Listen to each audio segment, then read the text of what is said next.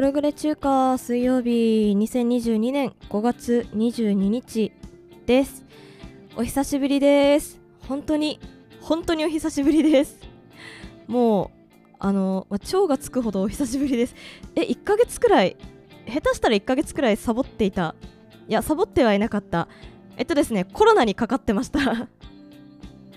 あのゴールデンウィーク明け出勤初日にですね、まあ、37.5度以上だったんでもう喉も痛いしでおっと？って思ってすぐにあの仕事をちょっと朝6時くらいにも上司に電話してすいません休みますと言ってですね耳鼻咽喉科に行ってコロナになってました。はい。ということであのそのもろもろの話を今回はしようと思います。この番組は孤独が孤独が楽しすぎる私だがお一人様を満喫するためする様子をお伝えする音声プログラムです。多趣味ゆえにいろいろなことを話していくので皆様のライフハックになれば幸いです。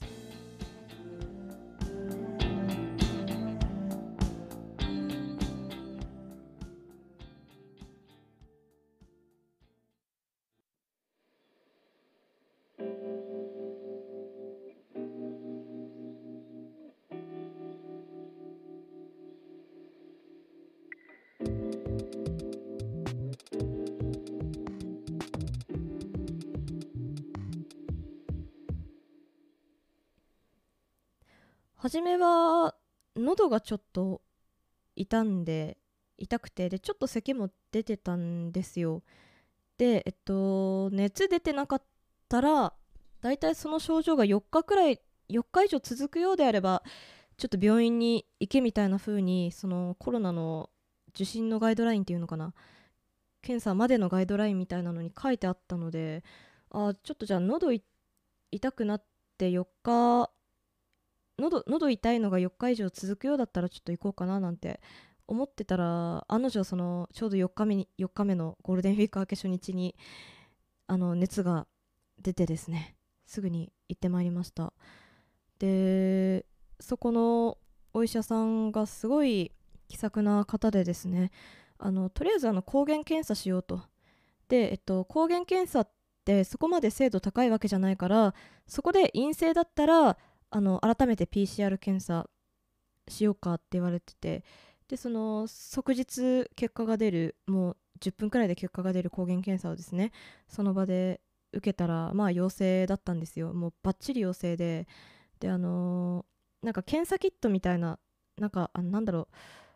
うよくよくなんか妊娠検査薬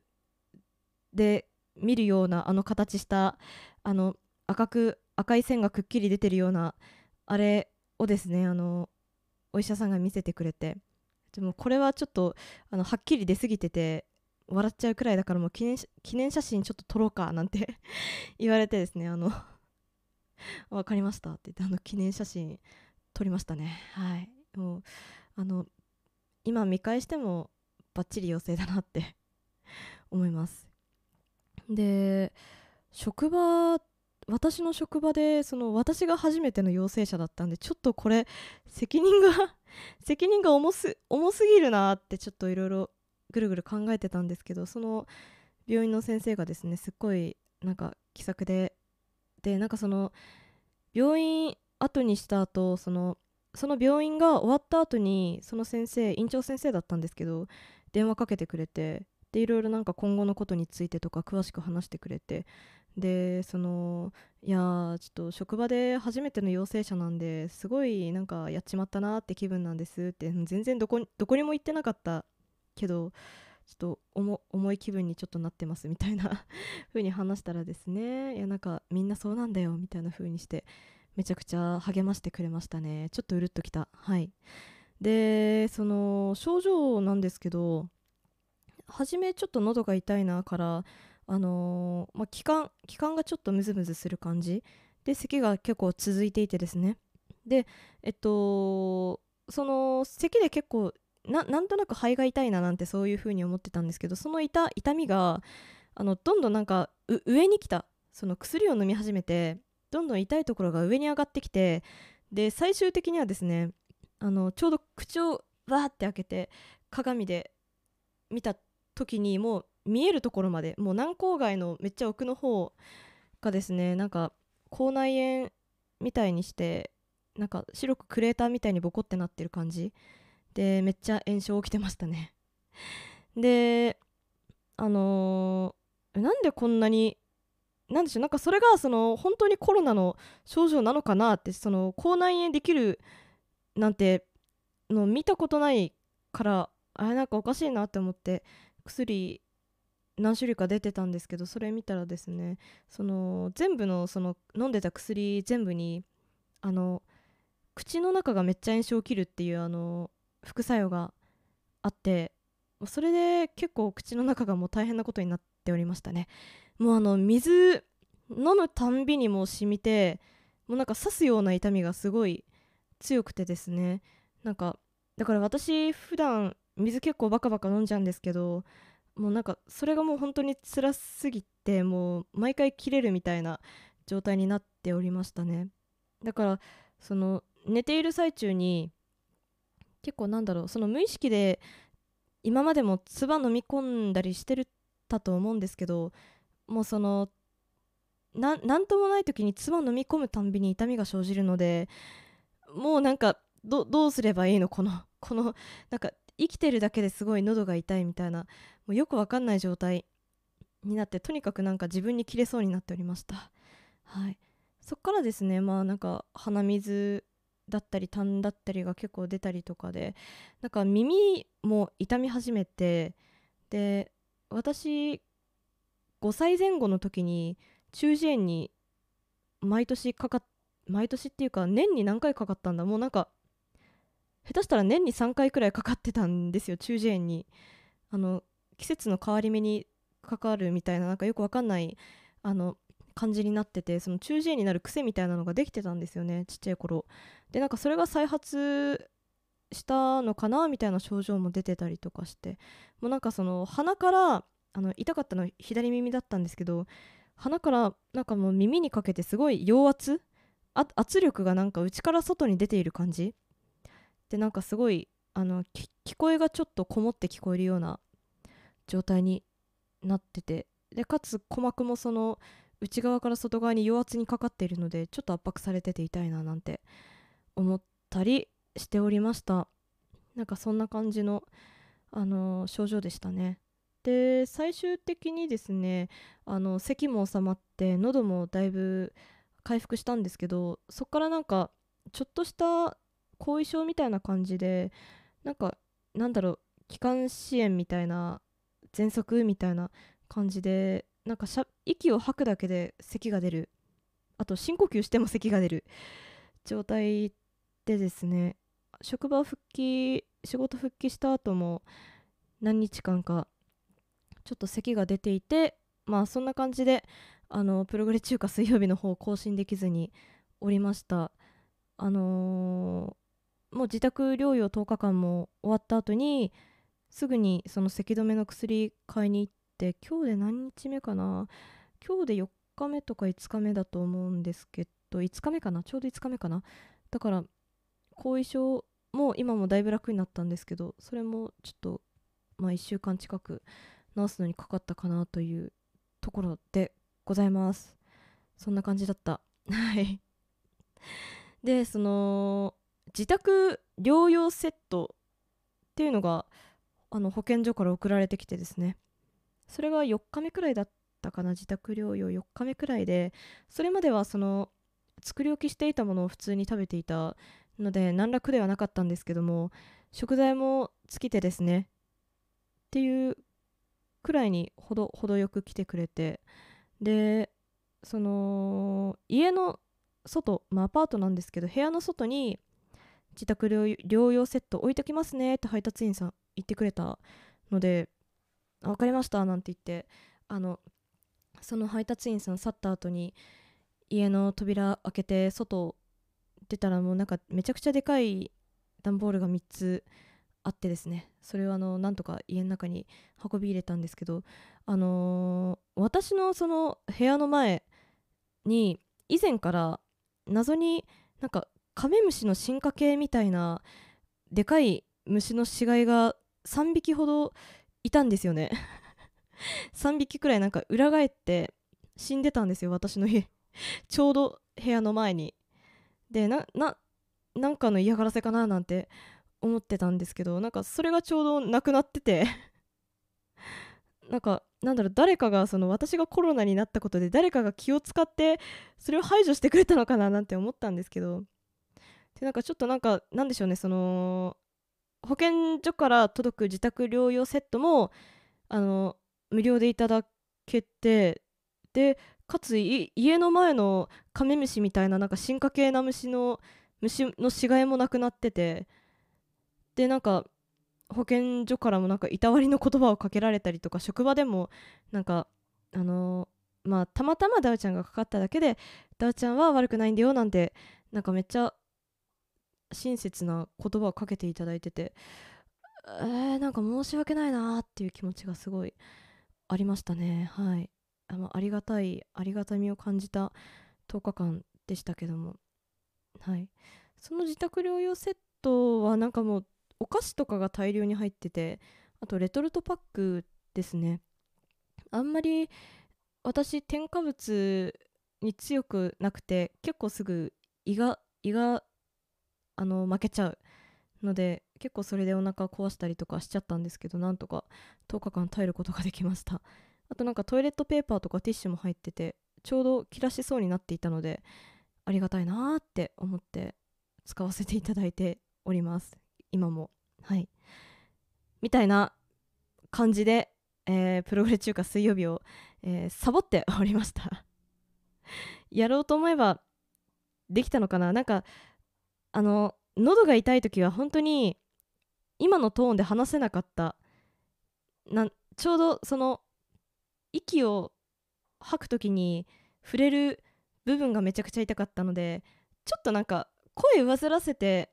喋らないとめちゃくちゃ辛かったんですよね。なんでなんかめっちゃあの私今どんな声してるんだろうなと思って一回あのー、ツイキャスその上ずった声でやってみたりしてたんですけどまあなかなか聞きづらいなと後々思ってこんな期間休んでおりました。みんなも気をつけろよ。もうきなんか私私レベルのデブ賞がかかるから相当なんだなって 思いましたね。なんか職場にその後行っていろいろそのコロナかかる前後のにどこ行ったとか話してたんですけどなんか 私より全然外出してないじゃんみたいな感じでいろんな人に言われていや本当にあの本当に不運だったんだなってちょっと思わされた。はい。今回今回の出来事でございました。CM です。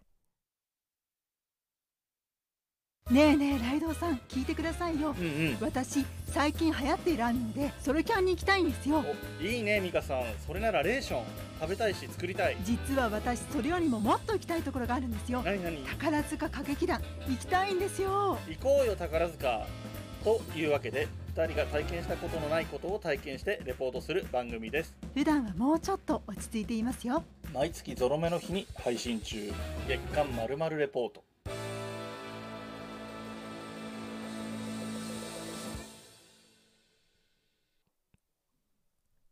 その自宅療養期間に本当に日中やることが何もないので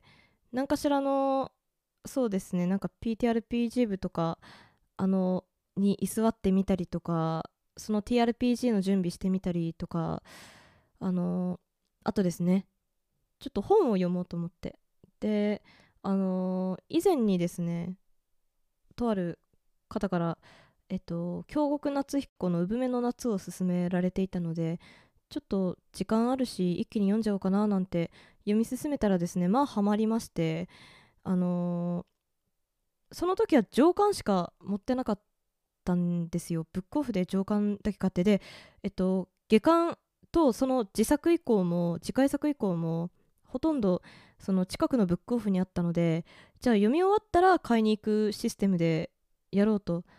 あのまあ、ハマるかどうか分かんないしみたいな風に結構ナメプであのかかって読んでたんですけども まあそのハマってめちゃくちゃハマって続きもめちゃくちゃ気になる。でも下下巻が今手元にないってなった時に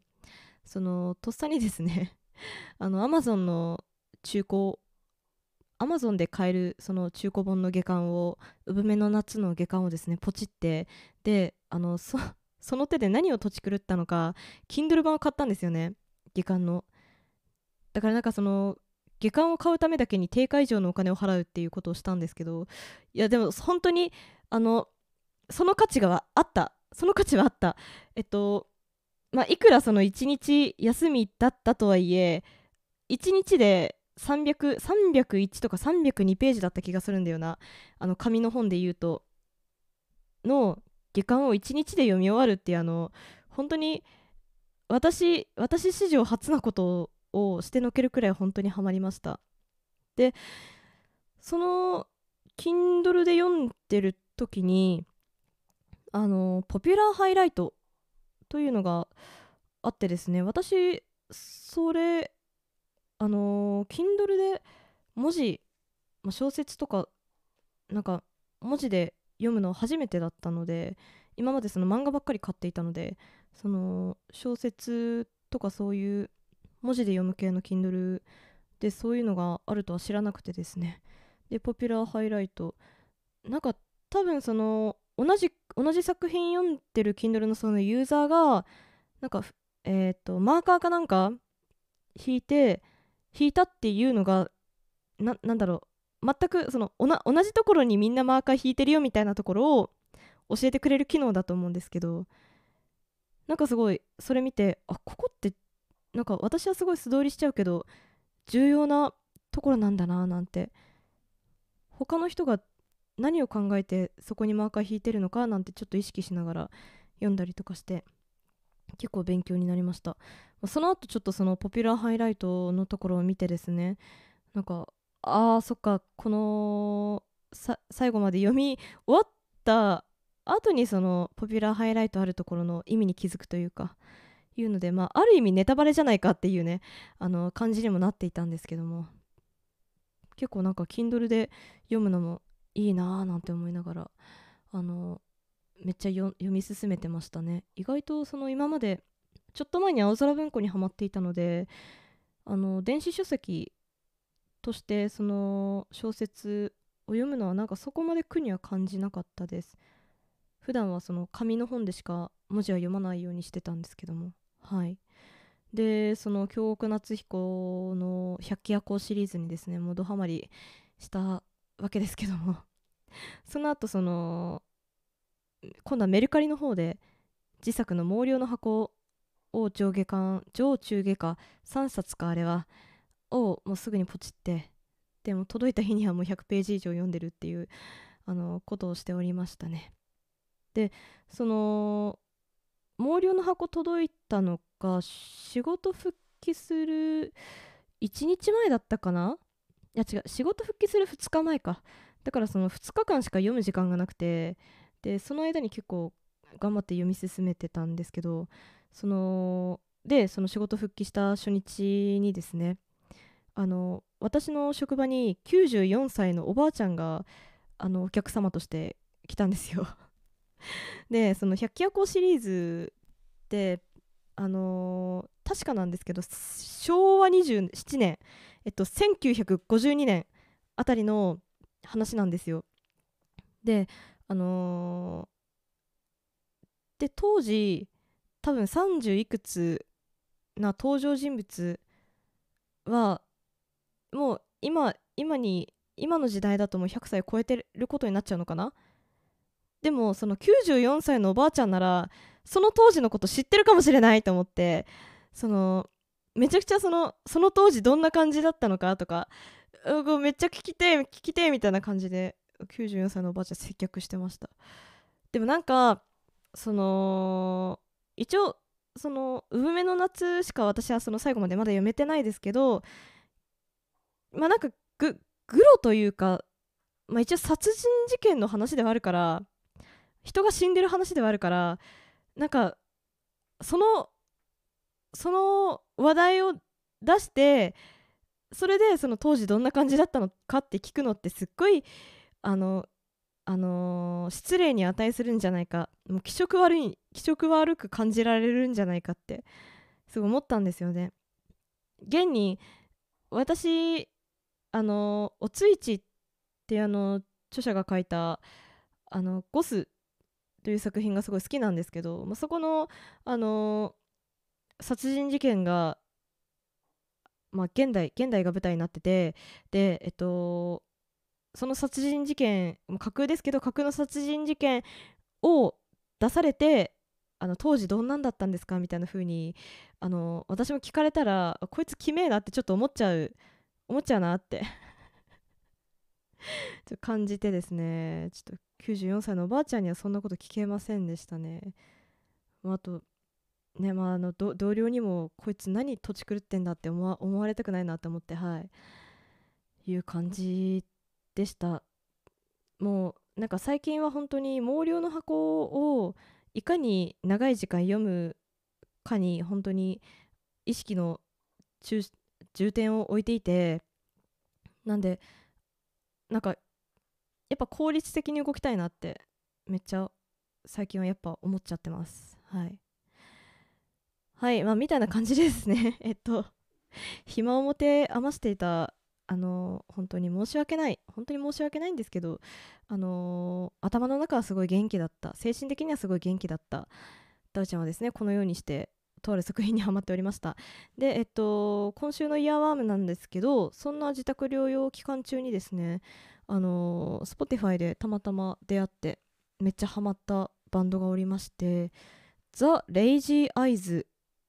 というバンドなんですけどもこのバンド最近デビューしたのかな？な、えー、バンドなんですがそこの、えー、ソングブックというアルバムを自宅療養期間中にもう狂うくらいに聴いてました。全部で12曲入っていてであこれ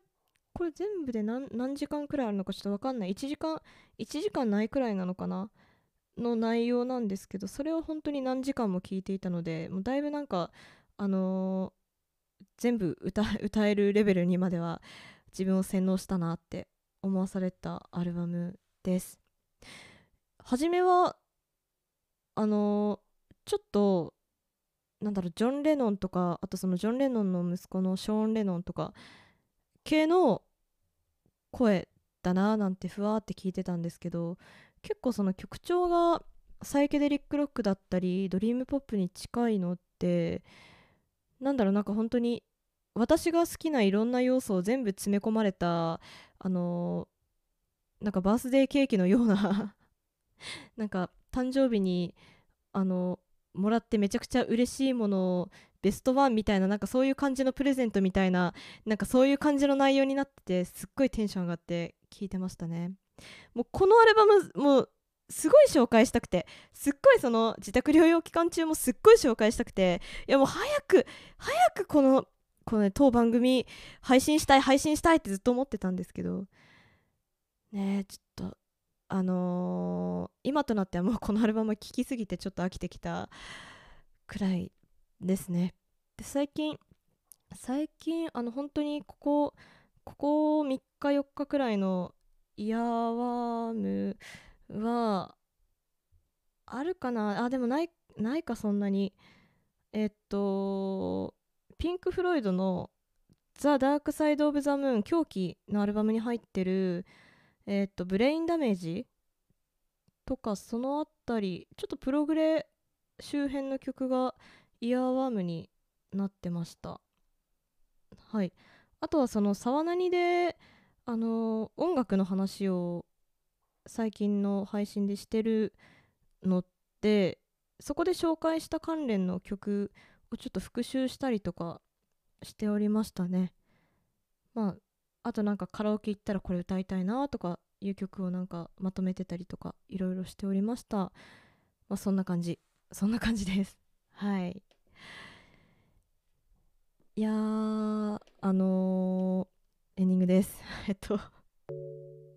ダメだな。やっぱり久々だとぐだっちゃうよね。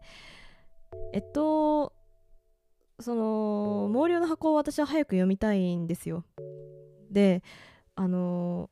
職場復帰してであの平日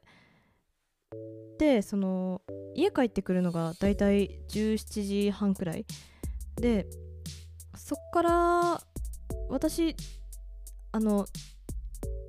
この時間には寝たいなっていうのがだいたい21時9時くらい。なので5時半から9時までって言ったらもう3時間半くらいしかないんですよね。であのー、もうどんなに急いでも食事とかお風呂とか家事系をあのどんなに頑張ってもやっぱ1時間は費やしてしまうので残り2時間半でねその2時間半くらいしか本を読む時間がないなーなんて思ってたんですけどなんかその何て言うんでしょう。寝るまで時間を空けないといけない系の例えば食事とかお風呂とか食事だったら食べてから2時間後くらいに2時間は空けてから寝ないとあの胃腸が変になるとかあとお風呂も出てから、まあ、大体1時間2時間くらいは空けないと私はすぐに寝れなくなっちゃうので結構その食事とお風呂はあの家帰ってから早く済ませないとなって結構意識してるんですけどなんかもう食事した後ってすごいデバフがかかってしまうじゃないですか。糖分取ったことですごい血糖値が上がってあの体の動きがなんか2分の1倍速くらいになったりとか頭も全然働かなくなってぼーっとしちゃったりとかでも本当に最悪でで特に最近あったのがもう本当にあのなんだろう宅配が来るからそれまで私服でいないといけない。でも早くシャワー入りたいみたいな時にその先にご飯食べちゃう。でその後あの宅配宅配を配達を受け取ってであのそっからシャワー浴びようってなるともう本当に最悪ですね。もう頭働かないし動きたくないしでもうなんかどんどんシャワー入るのも後回しになっちゃって。で結局なんか8時くらいに入ってでそこからちょっと時間空けて寝るってなったらもう本当に1時間くらいしか本読む時間がなくてしかもその血糖値は上がったままなのであの全然本の内容が入ってこないんだ。もうそれでなんでしょうね。いや一応入ってくるっちゃくるけどその次の日の朝とかにちょっと見返したりとかするとあこんなことそういえばあったなみたいな感じで結構記憶が遠のいてしまっている状態になっていたりとかでいやー本読む時間が本当職場の昼休みくらいしかないんだ。もう本当に頑張ろう。早く読みたい。ありがとうございました。それではさよなら。よろしくね。